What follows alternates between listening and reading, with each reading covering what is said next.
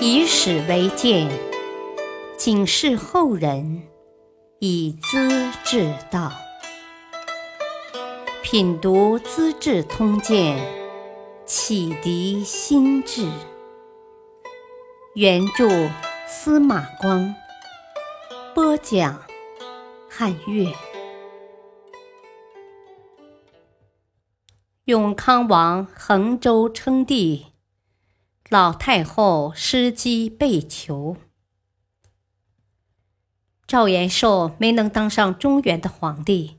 憎恨契丹主背叛盟约，跟部属们大发牢骚：“啊，从此以后，我是再也不回龙沙去的。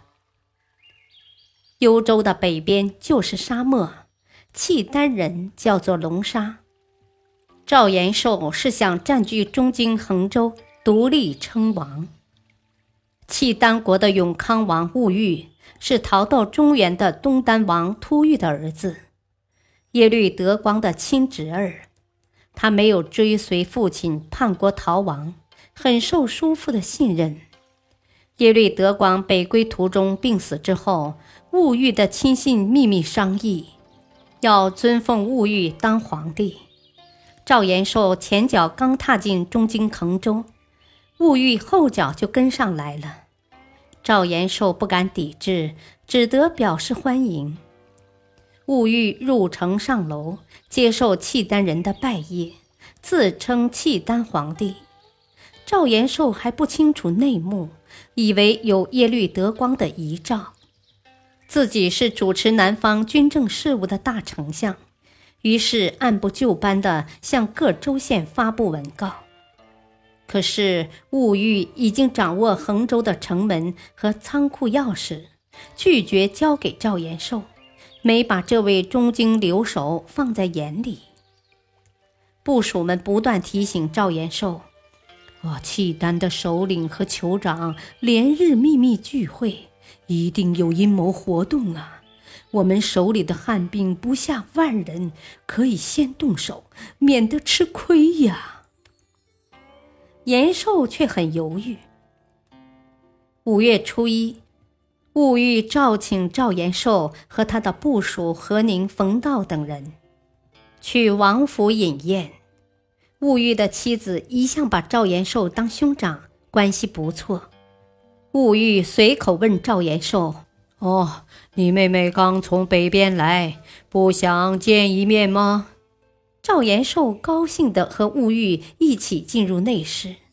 一会儿，兀欲从里面出来，向客人们宣布：“我燕王谋反，刚才已被逮捕了。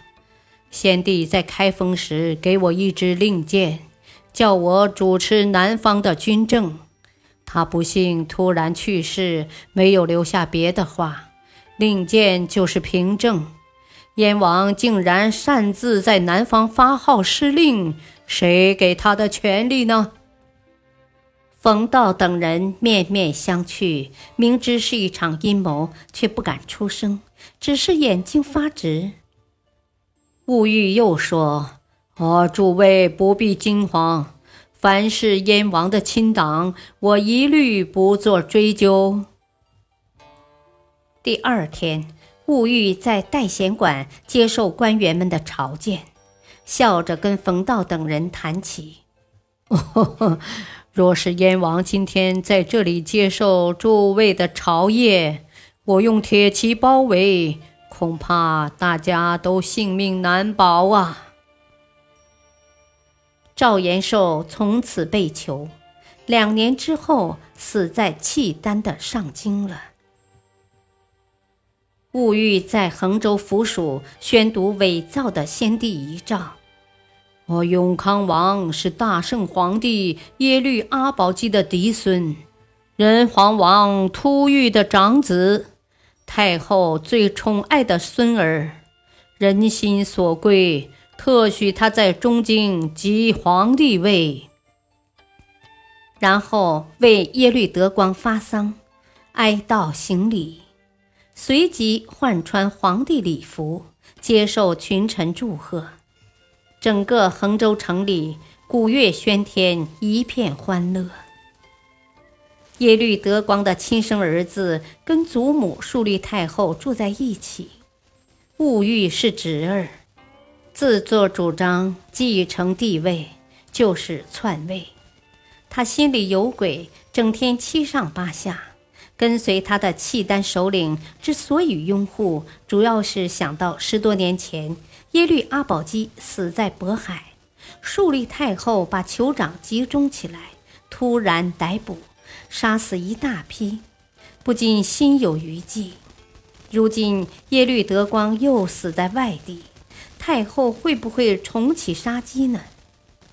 历史的教训促使这些人临时推举物欲，主动唱起对台戏，看你太后怎奈我何？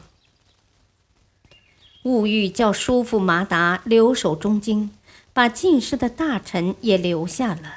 带领后宫和太监出发北上。太后听说寤玉自立为皇帝，勃然大怒，叫李从涛领兵南下迎击寤玉。岂料李从涛不战自降，寤玉长驱直入，到了京城，突然袭击，把老祖母抓住，送到锦州，幽囚在祖父耶律阿保机的陵园中。寤玉回到上京，自称天寿皇帝，改元天禄。他喜爱中原人的风俗礼仪，所用的大臣也多是进士旧人。但他贪杯好色，对部落酋长不尊重，人心不服，到处有人谋反。他兴兵征讨，战争不息，几年之内无暇南顾。